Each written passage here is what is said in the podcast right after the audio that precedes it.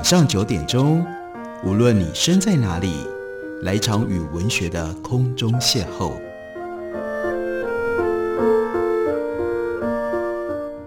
杨照谈书，邀您一同遨游文学世界，认识古今中外的经典之作。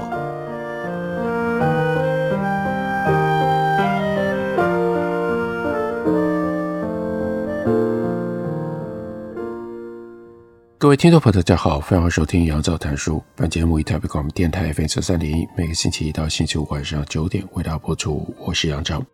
在今天的节目当中，要为大家介绍的是我自己在麦田文化所出版的一本新书，这是日本文学名家十讲的最后一讲，最后一本。这套书一共有十本，分别为大家讲述了。夏目漱石、谷崎润一郎、芥川龙之介、川端康成、太宰治、三岛由纪夫、远藤周作、大江健三郎、宫本辉和村上春树的重要的作品，而最后一本所处理的主题就是一九四九年出生，大家非常熟悉，也赢得了从日本到台湾到各地、世界各地都有着众多读者的村上春树。在这本书里面，我特别想要提醒大家，在村上春树相当长的写作生涯当中，有一个关键的转折点，那是一九九五年。一九九五年，村上春树他基本上结束了像是自我放逐一般，在美国、欧洲又回到美国的这样长期离开日本居住的时间。他回到了日本，而回到了日本的那一年，在日本。又发生了重大的事件，其中对村上春树产生最大冲击的，那就是一九九五年发生日本有史以来最庞大的恐怖攻击事件。奥姆真理教的教主麻原彰晃，他指使了五名信徒，选择在东京的霞关永田町，也就是日本国会所在的政治权力中心区，一共五个地铁车站，在上班人潮尖峰的时期，放置沙林毒气。没有任何预警的情况底下，最后造成了十三人死亡，六千多人因为吸入毒气受到轻重不等的伤害。奥姆真理教教会当中有一群科学家，他们掌握了提炼沙林毒气的知识，所幸他们拥有的设备不足以提炼纯度更高的毒气，要不然死伤的状况还会更可怕。事件发生之后，当然有很多的报道，不过村上春树。在那里边读到了让他非常不安的一种认知的模式，因为有那么多人伤亡，于是那些受害者在报道当中就必然是集体出现，常常只有一个名字，更多的时候只是数字当中的一部分，失去了个人的性质。村上春树他的小说家敏锐感被刺激启动了，他设想如果是自己吸入毒气受害。打开电视，打开报纸，看到成篇累牍都在谈受害者，一定会觉得很怪吧？受害者不就是我吗？可他们所谈的又似乎完全没有我，都和真正的我无关啊。所以，村上春树很熟悉旧恶的小说家 Chekhov，，他曾经大老远跑到萨哈林岛去做的事。萨哈林岛也就是日本的库页岛。Chekhov 他的作品。既提供了启发，更是对比的鼓舞。比起契诃夫所完成的，村上春树想要做的容易多了。不过就是在自己回来所待的东京，将那些受害者找出来，还原他们作为一个一个人的独立的性质，个别的凝视他们，让他们能够诉说他们自己生命的故事。这就是村上春树这个时候他所形成，称之为叫做地对地的观点。因应媒体上那是一种鸟瞰的空对地的姿态而来的，村上春树他要去刻画出每一位受害者，将他们的个别经验叠加在一起，用这种方式来认识地下铁事件。刚开始的时候，他以一个小说作者的经验转而担任报道者，相对于一般记者那种空对地的习惯，他很不一样，他用地对地的去报道。然而在调查访问受害者的过程当中，他就发现了有一个更大的挑战横在他的面前，那是一份自我良心的挑战。因为如果用这种方式个别的认识呈现受害者是应该要做的，那么对于加害者呢，指的不是马原彰晃，而是那些也被媒体空对地的就放在叫做奥姆真理教会这样的一个集体当中的一个一个人。村上春树放不掉这样的念头，所以在地下铁事件之后，他又写了《约束的场所》。这个说明来自于旧约圣经，一般中文的翻译就是应许之地。不过村上春树动用了场所，这是日文当中的重要的概念，场所，让书中要传递的看法连接到日本京都学派由西田几多郎他所提出来的场所哲学。把 “show” 在人的外面，环绕着人的生活的外在环境条件。然而，我们不应该单纯的从外在的角度来看把 show，场所其实是内外皆在。一方面，环境条件进入人的生命，决定我们是什么样的人；另外一方面，人也以主观的认知选择性的对应环境，场所因而也不是完全客观的物质性的。还有约束，有束缚这个词在日文当中也有比中文更广泛的意涵，既是许诺，同时也是限制。所以借由这个特别的说明，约束的场所，村上春树表白了这本书要探讨的是自由和限制，集体组织和个人选择之间的关系。一九九五年对于村上春树是重要的转折年份，他结束了在欧洲跟美国的居留，回到日本，不管他多么。不喜欢日本的文坛，他还是终于认定了，既然自己只能够用日文写作，就应该以日本社会作为他的主场。而这一年，在日本又接连发生的东京地下铁事件、阪神大地震，直接冲击了村上春树。他原本和日本社会可以保持疏离的态度。之后，针对奥姆真理教释放毒气的恐怖攻击事件，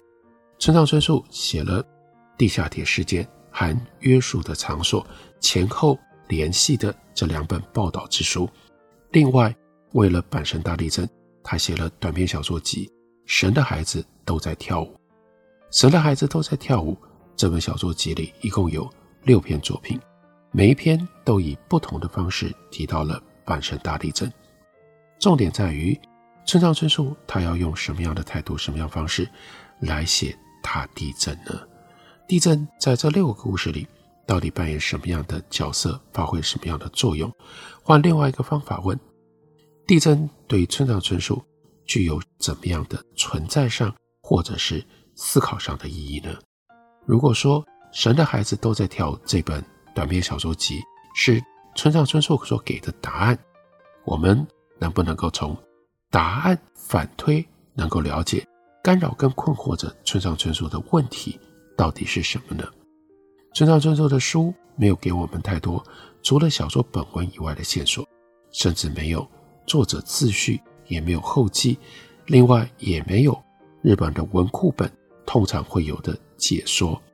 勉强能够找得到的很奇特，只有全书最前面的两则引文，一则是引自于旧日小说家多斯托耶夫斯基他的小说《恶灵》，那。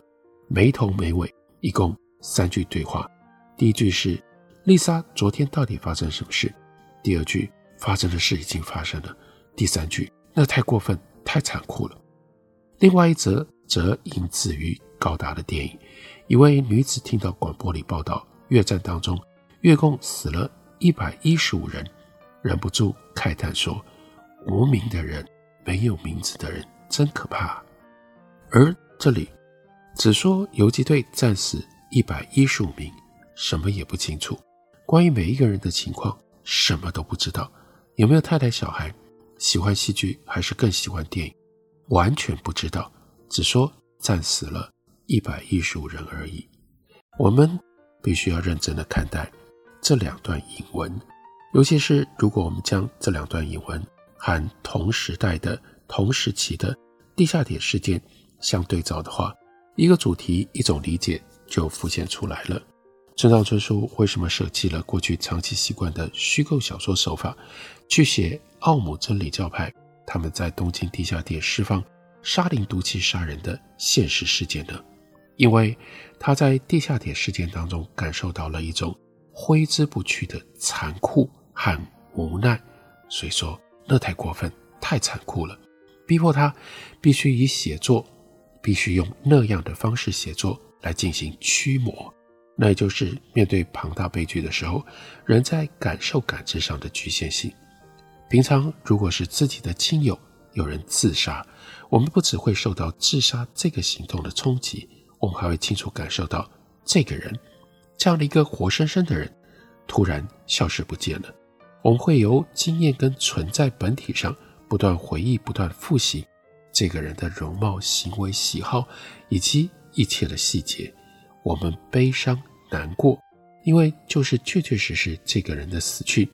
给我们带来了匮乏、损失、伤害，或者说社会上有哪个小学生被绑架、被撕票了，我们不认识他，也不认识他的父母，然而我们一样可以感受到这个人、这个家庭，他们的形象会在一片纷纭混乱的资讯当中浮凸出来，强迫我们去逼视，强迫我们为这特定的小孩、特定的家庭难过。痛心。然而，像地下铁事件就不一样了。那么多人同时遇害，灾难是集体的，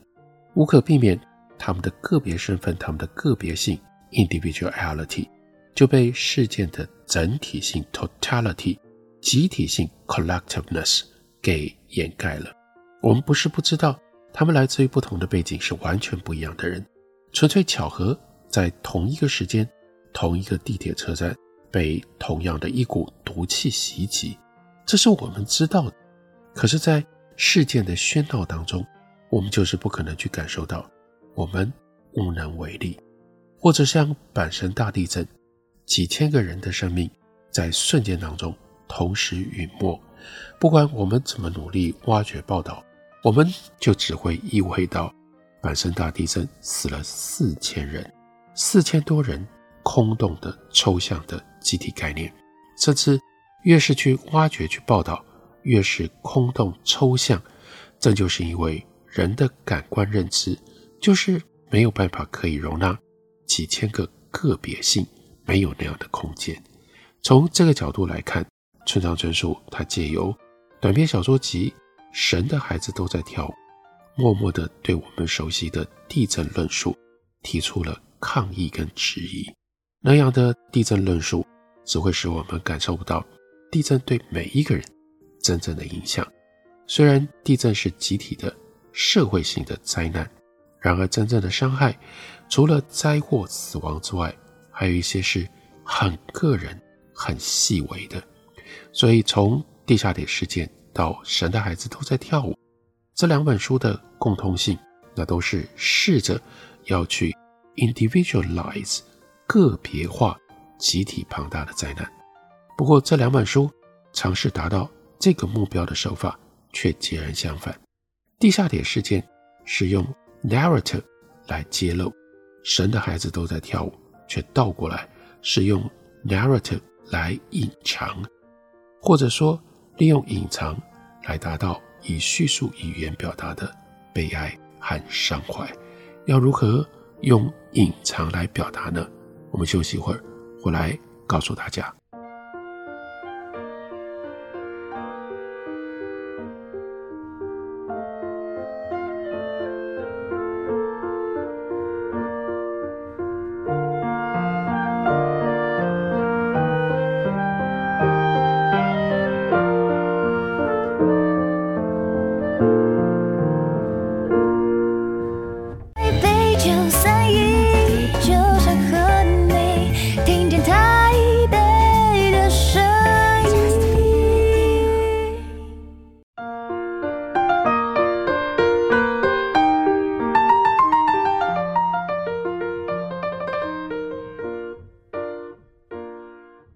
感谢您继续收听《杨照谈书》。本节目以台北广播电台 FM 三点一，每个星期一到星期五晚上九点为大家播出到九点半。今天为大家介绍的是我自己所写的一本书，麦田出版，书名叫做《以爱与责任重建世界。这是谈村上春树小说作品的一本书。在这本书里面，就为大家分析了《神的孩子都在跳舞》这一部短篇小说集。在这一部以阪神大地震作为他的内在贯穿题材的小说集里，每一篇小说都有一件最重要、最核心的事情。村上春树选择了不要告诉我们。换句话说，村上春树他违背了一般小说写作上作者跟读者之间的基本默契，他只是营造、筑建起浓厚的气氛，让我们知道小说故事牵涉到一个秘密，一个关键的未知之谜。可是最后小说却戛然止于秘密跟谜仍然没有揭露的地方。标题叫做《泰国》的这篇小说里，尼米特他带着碧月去见巫婆一般的老女人。老女人说，碧月的身体里有石头，未来会梦见一条蛇。接着写到了蒙青和尼米特去喝咖啡。碧月就向尼米特坦白，他有一个从未对人说过的秘密。他对尼米特说了一个开头，但却被尼米特打断了，不要他继续说下去。尼米特说：“我了解你的心情，不过一旦化为语言，那就会变成谎言。那一旦化为语言，就会变成谎言的秘密。一直到小说的终局，不只是尼米特不知道，我们也不知道。神的孩子都在跳舞。这篇小说里，贯穿全书背景的秘密是善野这个小孩到底怎么来的，而浮现在情节现实的谜是。”善野，他在电车上遇到他一路跟踪的那个人，到底是不是他的亲生父亲？秘密跟谜，村上都没有给我们解答。他让那个被跟踪的人无声无息，最后消失在一座棒球场里，什么线索都没有留下。另外，小说集里开场的 UFO 降落在串路，更是充满了被隐瞒、没有揭示的情节。故事每一个重要转折点，小说里都不解释。小川的妻子为什么会看了地震的报道就决定要离开小川呢？让小川离开东京去到北海道川路的理由，同事佐佐木托他带去的小盒子里面到底装了什么？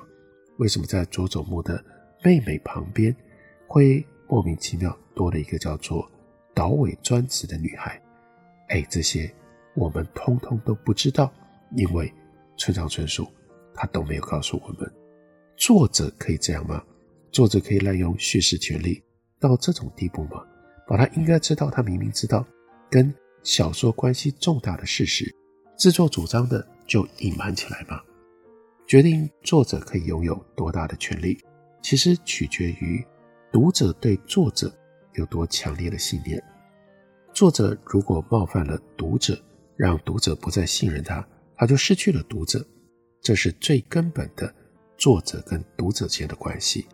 村上春树他最神妙的本事就在于掌握读者的认同和信任，所以他可以在这一部短篇小说集里的另外一篇短篇小说《青蛙老弟旧东京》里面，让这个人他一回到自己的公寓房间，就发现有一只身高两公尺以上的巨大的青蛙在等着他。村上春树的读者不会看到这只荒谬的青蛙就嗤之以鼻，把书丢掉。他们信任村上，暂时终止尝试判断，就跟随着片桐，就是这个主角和青蛙来进行一场既英勇又悲剧的东京保卫大作战。所以读者也愿意接受村上春树叙事当中一再隐瞒，借由隐瞒，借由不说出来。村上春树一方面。他个别化了地震的影响，让受地震惊骇的经验具体的呈现。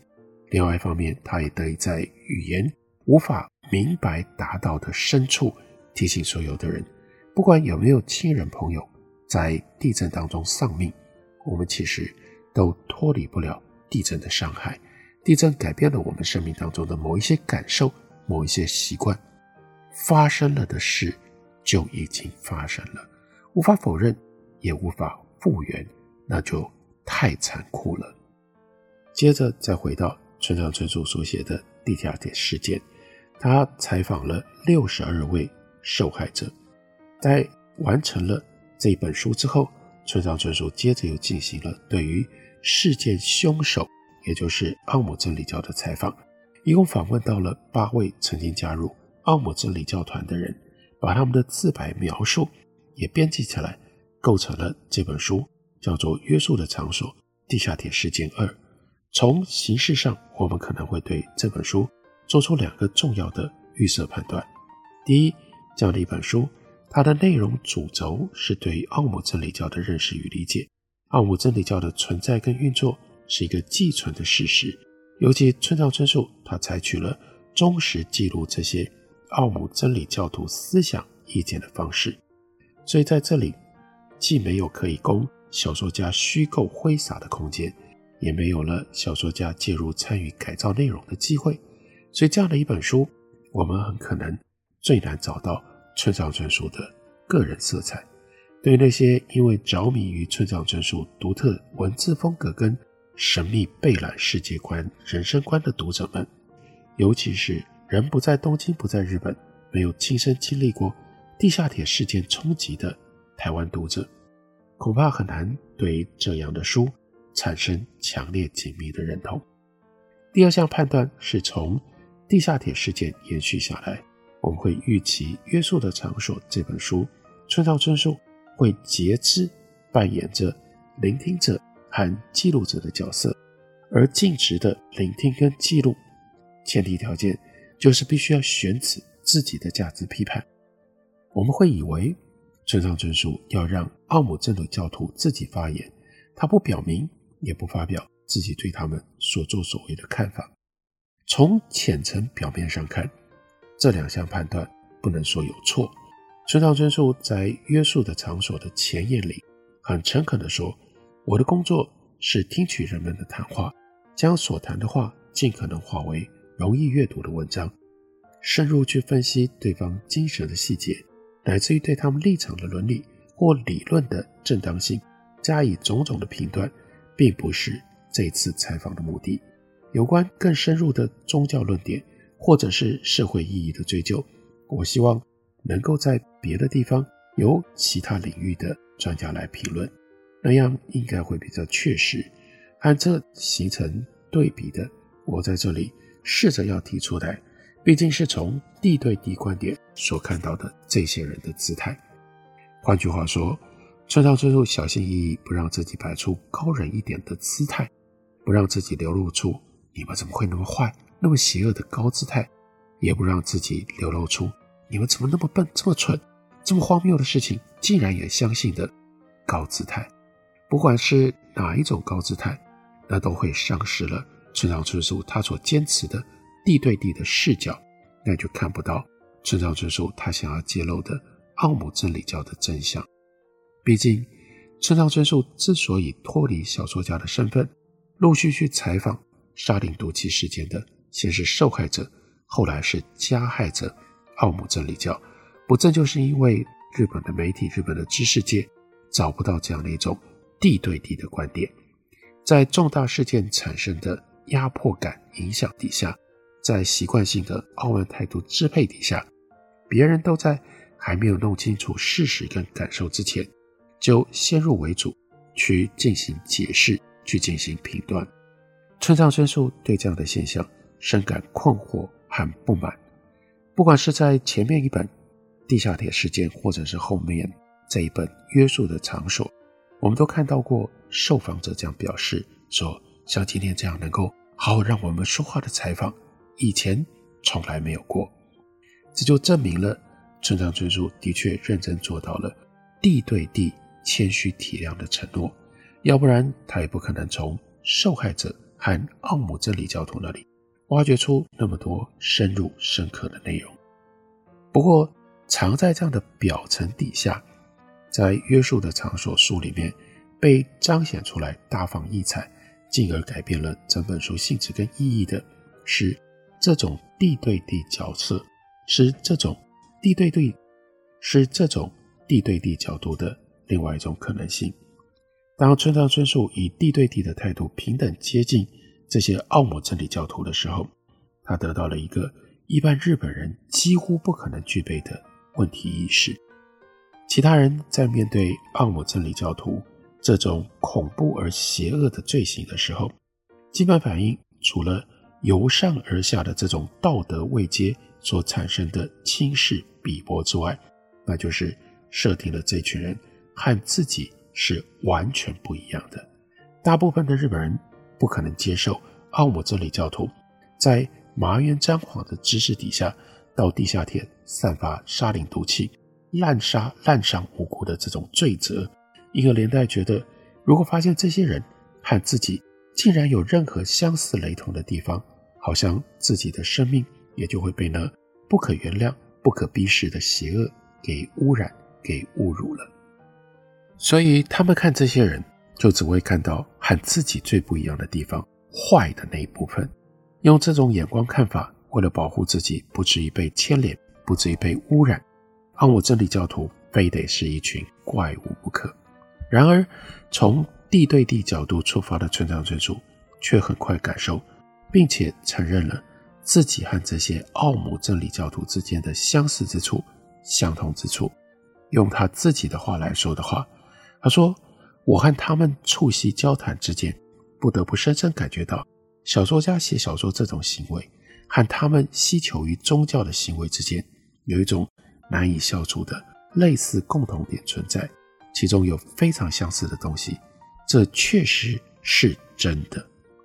这是个了不起的突破。村上春树竟然在奥姆真理教徒这些其他日本人避之唯恐不及的怪物身上，看到了和自己的相似性，而且相似的源头不是任何琐碎无聊的行为，是双方都视为生命当中意义创造的。核心力量，奥姆真理教徒的宗教追求和村上春树的小说写作，从这个突破开始，约束的场所，于是有了一个潜藏贯穿在各章零星生命故事底下的主题主调。更重要的，村上春树先承认了自己跟他们的相同之处，反而才能够准确的察觉到自己跟他们最关键的相似，最关键的自己和他们最关键的。不一样的地方，村上春树发现自己跟这些奥姆真理教教徒同样感受到跟日本这个集体化的社会如此格格不入。日本，尤其是以前的日本，存在着强大的多数机制，用各种显性或者是隐性的奖惩手段，逼迫在那个社会里成长的个人接受多数价值，接受多数意见，多数机制强大。笼罩的情况底下，作为少数不愿意或者是无法融入多数的人，命运就极为凄惨，极为坎坷。奥姆真理教徒是如此，村上春树会变成一个小说家，他自己的经历也如此。这是非常重要的洞见，引发我们对于村上春树的小说也因而有了更深一层的认识和理解。这样的观点就写在这本书里，以爱与责任重建世界。感谢您的收听，明天同一时间我们再会。